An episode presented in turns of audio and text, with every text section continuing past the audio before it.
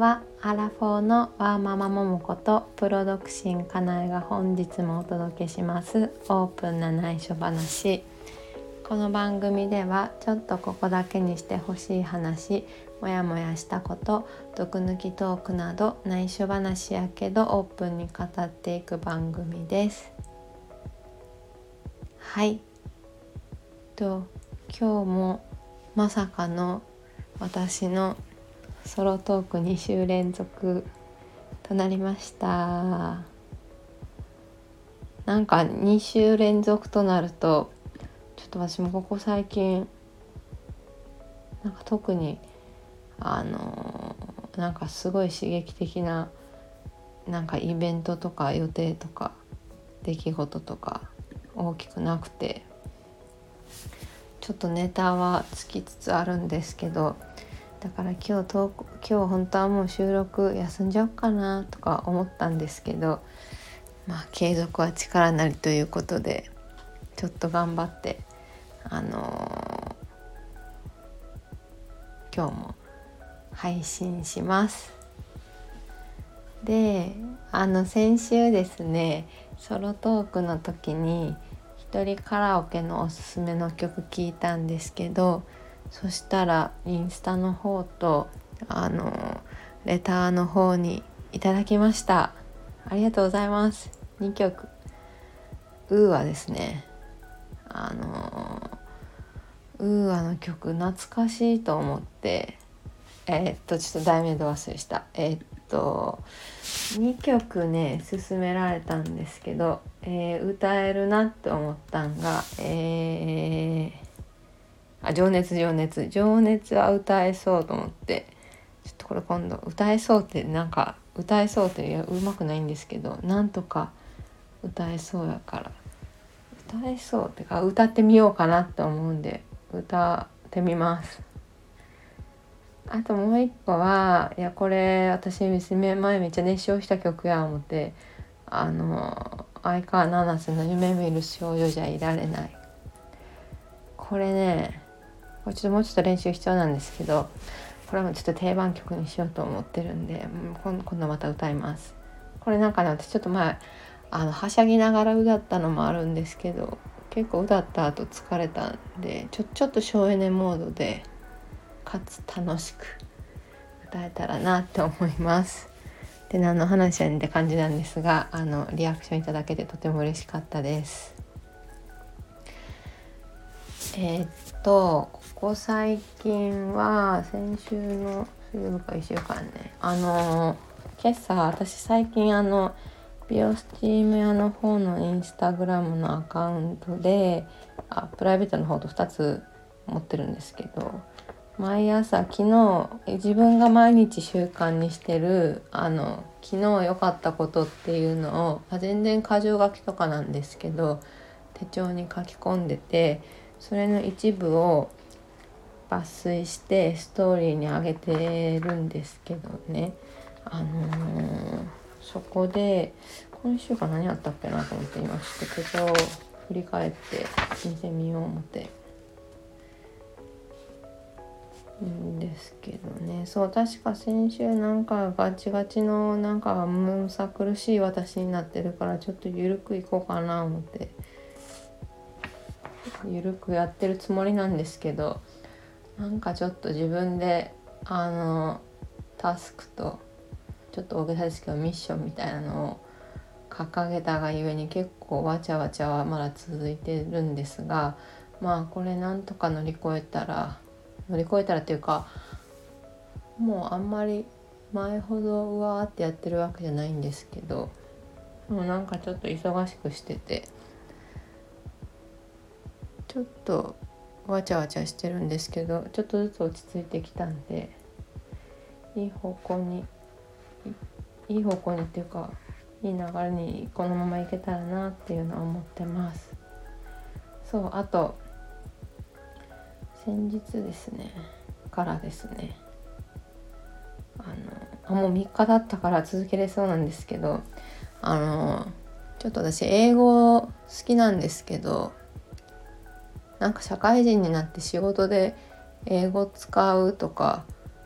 なってからちょっと英語自分の英語力すっごい自信なくなっちゃってそっからすごい苦手意識を持ってしまってなんか英語苦手ってなっちゃってて英語からなんか避けてたんですけどなんかやっぱしゃ喋れるようになりたいっていうかペラペラになりたいっていうか、まあ、ペラペラになりたいんですけどあのせっかく語学本当あれもう私小学校の時から英会話とか習ってるんですけどそう考えるとなのに今このレベルかいなと思うとちょっと泣きたくなるんですけどまあちょっとそこはもう置いといてレベル動向より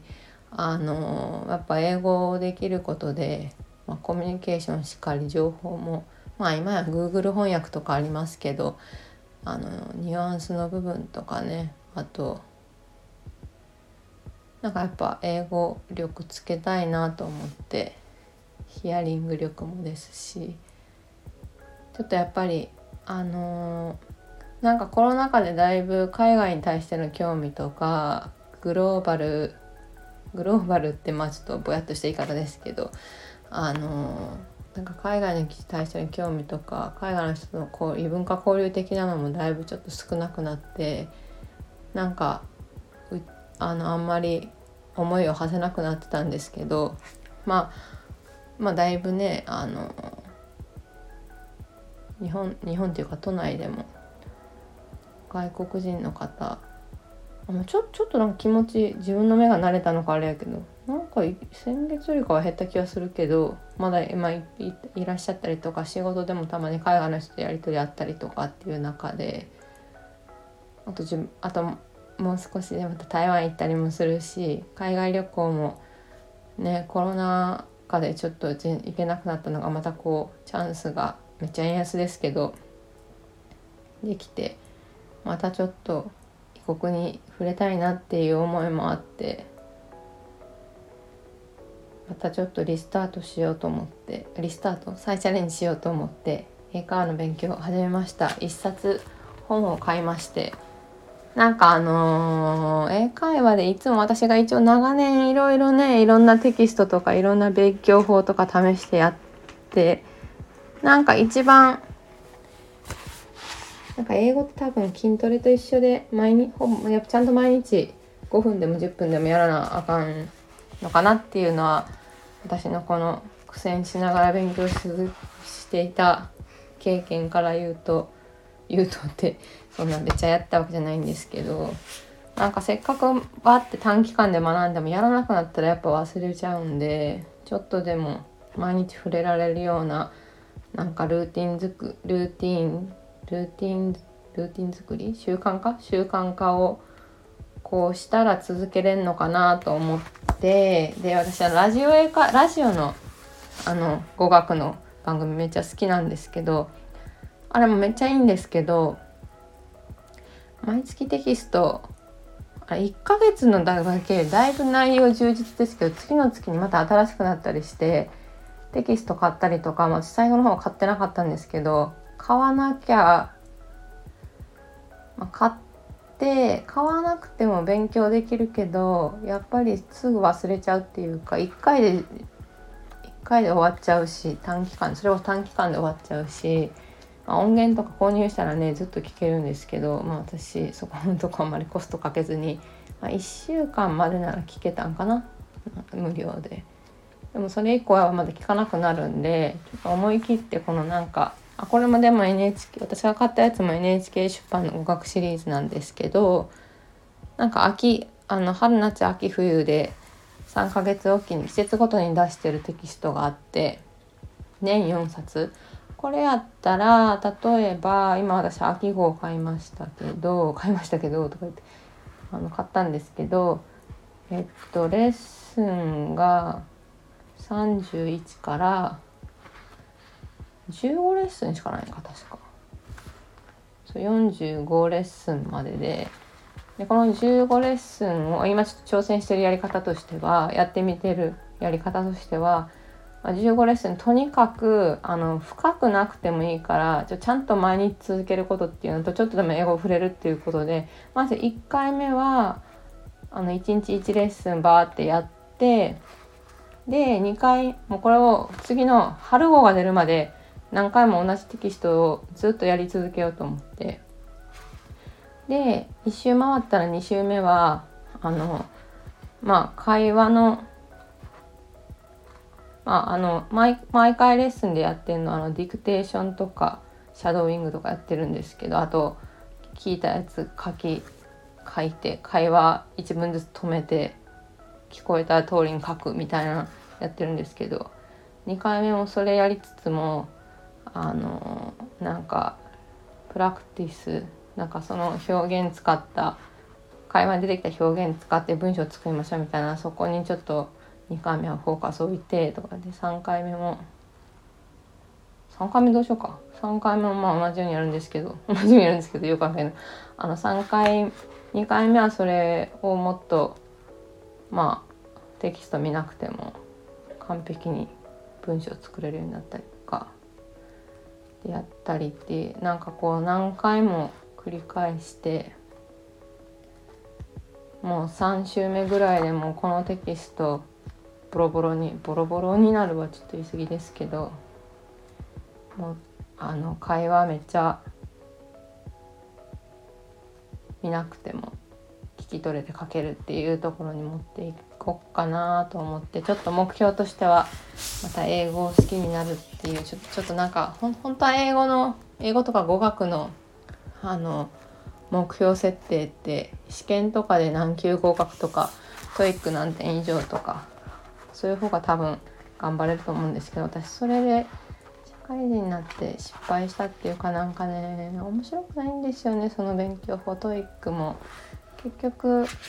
前職でちょっと TOEIC やらなあかんくてやってたんですけどその目標点確かに20点足りなかったんですけど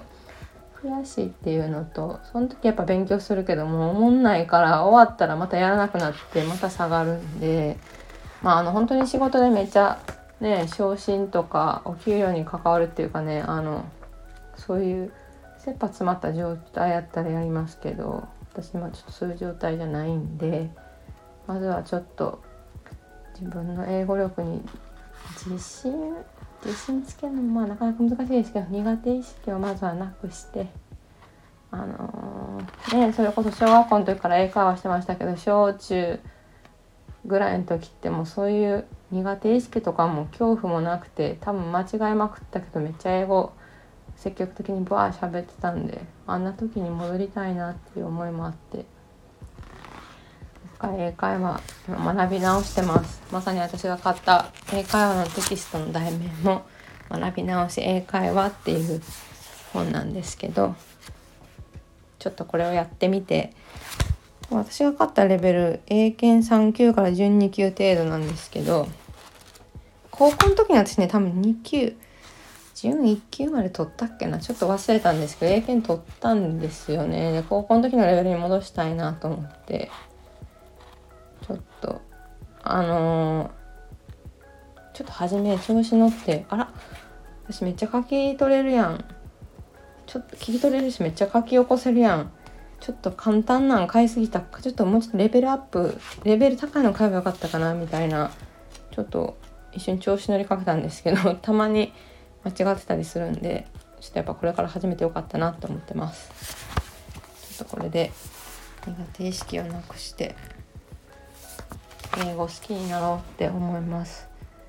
でちょっと今来月台湾に行くから毎日ちょっと台湾語もなんか旅行旅行の台湾語みたいな本買ったやつちょちょっと難しかったんでまあそれ見つつちょっと地球の歩き方の裏に載ってるなんかたえ台湾フレーズみたいなやつ覚えてるんですけど中台湾過語、まあ、中国語と似てると思うんですけど全然わ全然覚えれへんと思ってちょっとこっちめっちゃ苦戦してて発音むずいし早いしもうちょっと簡単な本買えばよかったなってこっちはちょっと後悔してるんですけどこれせっかく買ったからちょっと行くまではあのちょっと頑張って聞いてみようかなと思うんですけど。いやちょっと新しい言語学ぶでちょっと舐めてましたね。もうちょい簡単なもの買えばよかったと思って。はい今ちょっとそれを今英語と台湾過語の勉強を毎日ちょっとずつ英会話は30分ちょいで台湾過語はもう1日5フレーズぐらいしか見る元気ないんでむずすぎて15分20分でやってるんですけどこれな台湾語難しいなと思ってねちょっともうちょっと自分の中でもこのフレーズいるいらないを駐車選択して確実にこれ使い使うやろってやつだけインプットして旅行行きたいなと思ってるんですけどっていうなんかすいません全然オープンな内緒話とは全然かけ離れてるんですが。で台湾から帰ってきたらちょっと私もう一個ちょっとあのやめてしまあのやめてしまったというか諦めてしまった語学があってそれがまあ韓国語なんですけどハングル。それもちょっと台湾帰ってきたらテキストまた1個買って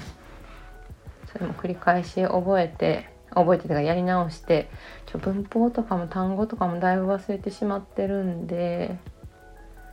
ちょっとそれもねよく韓国語勉強してた20代後半ぐらいのところに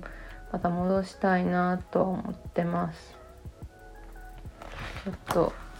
もう一度言語好きになっていろいろなんか海外との交流もちょっと増やしたいなって思ってます。っていうのが最近の私。であと最近嬉しかったことはこれでもオープンな内緒話にちょっとつながるんですけどあのー、昨日私以前ポッドキャストでもお話しましたけどあのシェリーのタレントのシェリーのシェリーのお風呂場っていう YouTube の番組あれいつも見ててで前 PMS の話しててすごいあの分かりやすい内容で私あんまり PMS 自覚ないのか、まあ、あんまりないのかあんまないんですよね。あのたまに生理前にちょっとなんかもやっとするとかなか心ちょっとなんか落ち込むという落ち込むまでいかないけどまあもやもやまあでもこれ別に生理前とかじゃなくてもモヤモヤするしなみたいな感じであとなんか低気圧に私気圧の変化に最近ちょっと弱くて低気圧の時にちょっとドヨンとしたりお腹下しがちになったりとかするんですけどなんかむくみやすくとか。PMS はあんま自覚症状なくてなんかそれゆえあの生理痛とかと一緒ですけど私も生理痛もあんまりなくてと一緒なんですけどなんか同性同士、まあ、もちろん男性もそれを理解するのって難しいと思うんですけど同性同士でもその人によっていろいろそのね症状違ったりとか軽い思いの違いあったりとかで同性同士も結構理解するの難しかったりするんであとね自分がそういうの抱えてないとなかなか興味ないからゆえにそういうの実態わからないんでその動画見た時に結構勉強になったしあのそうシェリーの説明シェリーさんの説明めっちゃ分かりやすくてわあええー、番組やなこれと思っててでその次にっていうか昨日なんかあの全然テーマはなんか恋話をみたいなのでよくインスタライブやってはるんですけどインスタライブじゃあ YouTube で、えーと、ライブ配信されてるんですけどそれやってたからあ見ようと思ってリアルで見ててそしたらあの前回の動画どうだった？みたいなシェリシェリーさんがこうみんなに投げかけてたからコメントしたんですよその。なんか同性でもわなんかなかなか理解し合えるの難しい場合もあるんです。ごい性別問わずあの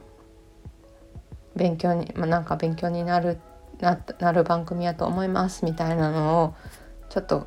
コメントポンと送ったらシェリーさんがそれ拾ってくれてなんかそれ読んで「そうなの」っつってなんかあの生理生理のね生理もそうだけど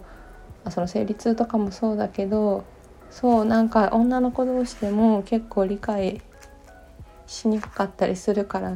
本当ねこれは一人ずつあの全然ね体調とか具合も違うからみたいなのをこう熱く返してくれて「いやーかいやーなんかシリーさんが拾ってくれた」っつってめっちゃあの興奮したんですけどそれと同時になんかその PMS の動画聞いた時もそうだったんですけどシェリーさんもちょっとドヨンってするっつったかななんかちょっとあるって言ったかななんかそれ聞いた時にあシェリーさんに美容スチームやってほしいなとかって思って純粋に思ってでその後のそのコメントを入れたらのコメント拾ってくれた流れやったんでああもうこれ絶対受けてほしいって今はそういう気持ちになっててなんかちょっとこんなこれ私これしたことないけどなんかあのちょっとシェリーへのお便りの送り方を今朝調べたんですよ。そしたらなんかなんかインスタの DM とかも多分見てくれると思うけどいやこれはなこんな時代だからこそやっぱ手書きがええなと思って。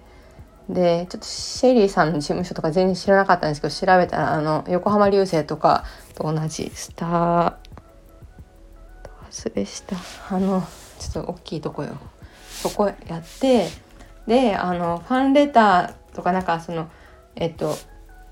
あのそのタレントへのあの贈り物についてみたいな注意書きがあってちょっと今調べよう。ちょっと忘れしたスタースターダストプロモーション。そうそうそう。スターダストプロモーションさんなんですけどね。あのなんかファンレターについてみたいなの見たらなんかあのプレゼントとかはもうちょっとお断りしますみたいな。でも手紙だけはあのゃんとお届けしますみたいな。あのなんか告知っていうかそうがウェブサイウェブに載ってて私ファンレター書こうと思ってあのファンレター書きます。書きますっていうふうにちょっと是非美容スチーム屋さん来てくださいってちょっと思いを伝えようと思って。でなんせねあの手書きで書こう思っててそしたら早速今書こうと思ったらなんか可愛い便箋とか持ってなくてちょっとなんか便箋も可愛いのちょっと買いに行こうかなと思ってちょっとなんか今ちょっとこれいわゆる推し活みたいな気分になって今ワクワクしてます。最近の私それですねモードが。そうなんです。ちょっとなのでまたこれもし叶ったら報告しますって言って報告しますとかあれですけどいや、うん、なんか全然あれですけど、まあ、オープンな内緒話もシェリーのお風呂場のが題材にしてるような、ね、テーマに似たところもあるつったらおこがましいですけどジャンル的にはね似てるんで。なんかねあのこんなんやってますね。みたいなのも言えたらなと思いつつはい。あのちょっと今それやってみようかなっていうあの報告やねんっていう感じなんですけど今そんな思いでいます。はい。あなんか今日寝たないとか言いつつ20分も超えちゃいました。なんかすいません。2週連続あのワーママももこがいなくて私のソロトーク続き大丈夫かなって感じですけど来週はあのワーママももことお届けできたらと思います。はい。この番組では皆様からのメッセージやリクエストテーマ質問相談などを募集しています。概要欄にそれぞれの公式 LINE や Instagram を貼っていますのでそちらからお気軽にお待ちしております。フォローのみも大歓迎です。ありがとうございます。